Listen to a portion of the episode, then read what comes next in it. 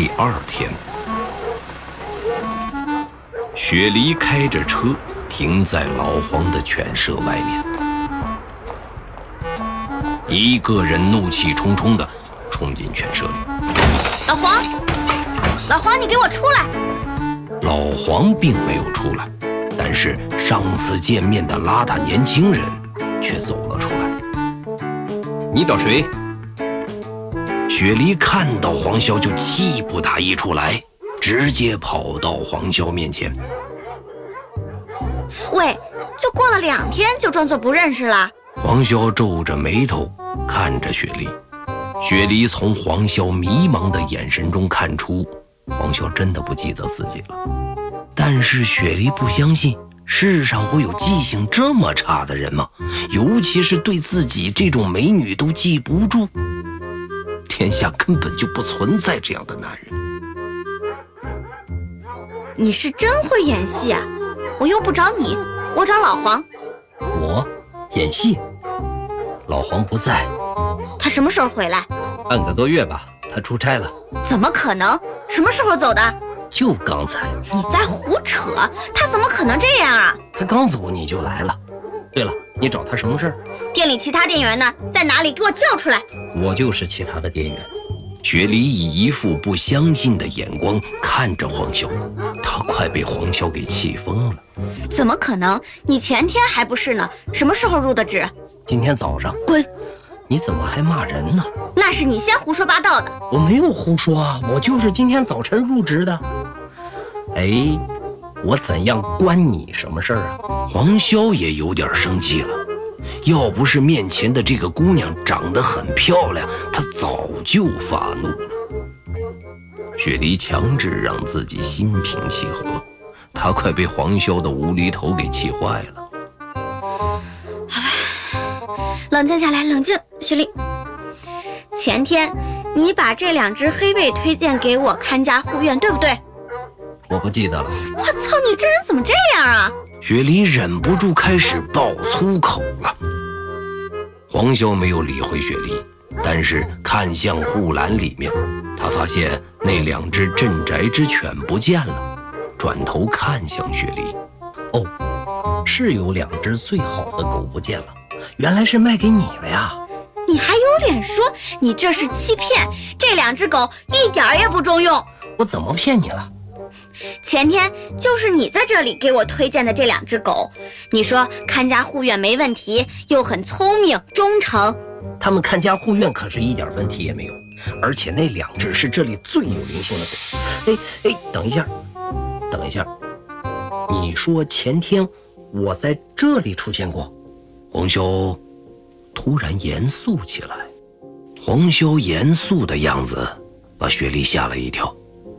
这时，雪梨可能会怀疑自己认错了人，但是雪梨开始确认：大大的眼袋、唏嘘的胡须、长长的头发，不可能认错人的。世界上就不可能再有第二个这么邋遢的男人了。我百分百确定，前天出现在这里的就是你。雪梨义正言辞地说出来，她还想看看这个男人。会怎样表演？没想到黄修听后，突然面色凝重，像是泄了气一样，两腿都开始站不稳，双眼充满了焦虑。雪梨有点害怕黄潇表现出的不稳定的状态，马上用轻缓的语气问道：“你，你，你没事吧？”雪梨试图去扶住黄潇，没想到这一举动把黄潇吓了一跳。黄潇往后退了好几步。那个狗出了。原界一，记忆之谈，作者刘昌新，播讲冯维鹏。本作品由刘昌新编剧工作室出品。您现在收听的是第二季第二集。狗狗出了什么事儿吗？黄修想要通过讯问雪梨的方式来缓解自己的焦虑。黄潇开始意识到一个很可怕的事情，他的记忆在无规律的消退，而这一切都是自己所不得知的。他开始害怕，究竟有多少事是在自己完全不知情的情况下被遗忘的？狗，狗在新家适应不了，胆小。雪梨一字一句的回答，他的目光全被黄潇所表现出的不稳定的状态所吸引。黄潇的情况对一个心理学专业出身的学生是有着巨大的临床吸引力的。黄潇已经不知道雪莉在说什么，他感觉到异常的疲惫，慢慢的后退，坐在他常坐的摇椅上。双手狠狠地搓着脸，想让自己保持清醒。这次的影响为什么这么大？最近的事情也开始不断的遗忘。这才是距离从小宝的记忆世界中出来还不到半个月。为什么？我究竟怎么了？黄修不断的在心中问自己。他已经感觉到了自己的精神力已经被记忆世界一点一点的吞噬，这就是他随意穿梭在记忆世界中的代价。他无法告诉任何人，这种苦果只能自己消化。黄潇从思绪中抽身回来，突然闻到一股香气，淡淡的香水味道。紧接着，在黄潇的脸边出现了一张好奇的小脸，吓了黄潇一跳。你你你干什么？靠我这么近？黄潇发现是雪梨在认真的观察自己。雪梨并没有理会黄潇的讲话，依然靠近黄潇，在看着他。你受到记忆方面的疾病困扰吗？呃，算是吧。黄潇愣了一下。雪梨身上的香气不断的传入黄潇的鼻子中，这是他人生当中少有的这么接近漂亮女孩的时刻。这么亲密的接触，雪梨这么近距离的打量，让黄潇想起了记忆世界中的冷灵，那个人脸马身的存在。面前的女孩和冷灵比就差远了。雪梨看到黄潇一副色眯眯的样子，遂发现自己太靠近黄潇，一怒之下一巴掌拍在了黄潇的脸上，把黄潇的思路给打乱了。喂，你干什么？色狼，该打！雪梨掐着腰，不依不饶。哎，是你靠近我的，不是我主动靠近你的，你这样很过分呐！我好意给你看病，你却出那种样子，哪哪种样子了？我靠，你才有病吧！黄修突然反应过来，雪梨话题一转，你一直失眠对吗？嗯，你你怎么知道？睡眠不好会导致记忆问题。如果你大脑没问题的话，那就是心理方面的问题了。心理会导致失眠的，失眠会影响记忆力，被影响的记忆力会叠加，最终形成大面积遗忘。那有什么办法吗？解铃还需系铃人。现在你可以短时间内服用安眠药，把睡眠调整过来。不，不不不不，不行！黄潇被雪梨说中，黄潇不敢睡觉，甚至不能长时间的熟睡。他一直以来被那个噩梦的鬼女所骚扰，只要睡觉，自己就会进入那座黑城，再次被黑暗吞没。那种发自内心的恐惧一直萦绕在黄潇的心头。为什么不行？怎么不行？你是对安眠药过敏？雪梨继续追问，他开始对黄潇的行为好奇了。黄潇已经意识到。自己的精神力不能补充的原因了，是那个该死的黑色噩梦。当他想明白这件事情以后，他突然意识到有人在针对自己。虽然他不明白是怎样实现的，但是确实已经对他产生伤害了。可恶！黄潇并没有在意雪梨的说话，他开始想清楚一些事情了，是有人在阻止他恢复精神力，而没有精神力就没有办法再次进入记忆世界中。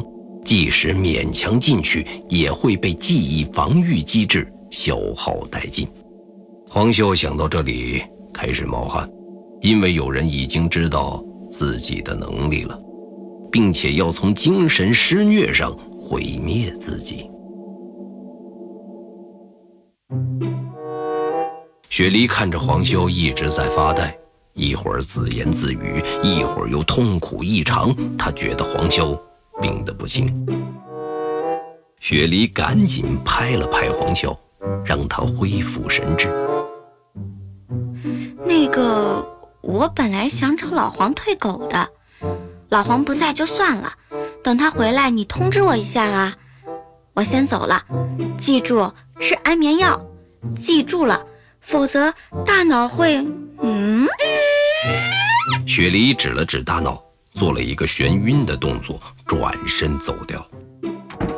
黄潇看着雪梨走掉的身影，叹了口气：“哎，妈的，惹上麻烦了。”雪梨开着车行驶在回家的路上，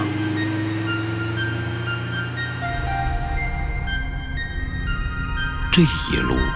他思绪万千，他想起了大黑、小黑刚刚进入新家时的猥琐样子，两只大黑被胆战心惊的表现，以及害怕的神情，还有夜晚那股感觉上能够穿透灵魂的冷风，以及自己卧室门不自觉地打开，冬青的自言自语。数次冬青害怕的哭喊，这些画面萦绕在雪梨的大脑，让他逐渐地感觉到了一丝不妙。突然，车前一个身影经过，雪梨急刹车，还没撞到那个横穿马路的身影。但是这一切依然把雪梨吓了一跳，也把横穿马路的那个身影吓得坐在了地上。雪梨赶紧下车查看那人有没有受伤。他发现坐在自己车前的是一个七八岁样子的小男孩，神情慌张，有点受了惊吓的样子。雪梨也是吓得浑身抑制不住的发抖，走上前检查伤势，发现小男孩并没有受伤，只是受到了惊吓。小朋友，你没事吧？小男孩抬头看着雪梨，突然神情变得紧张起来，一把抓住雪梨的手，让他不要和他做朋友，千万不要。小男孩说罢，像是躲避着什么似的，急匆匆地站起来，自己一个人跑远了。雪梨想要追着小男孩，却被身后的车。拼命地按喇叭，他不得不放弃了这个意图，返回车内开车走掉。雪梨不明白小男孩说这话的意思，但是雪梨经过刚才的事情，却不敢细想，要专心开车。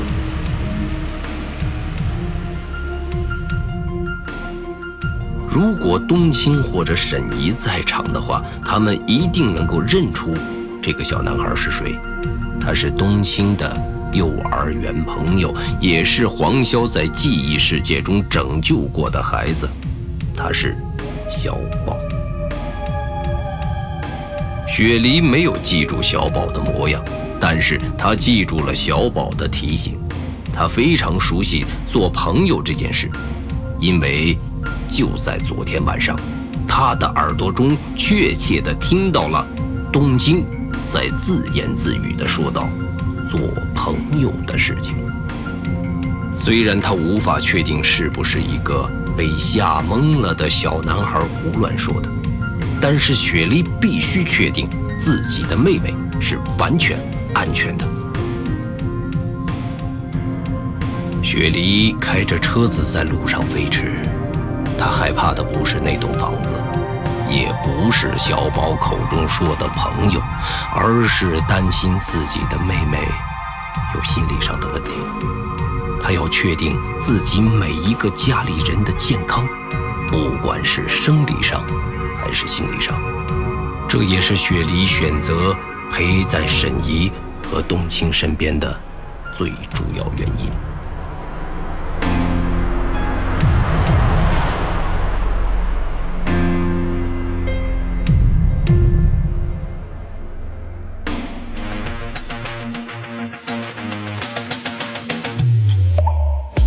袁解一记忆之谈，下集更精彩，期待您的继续收听。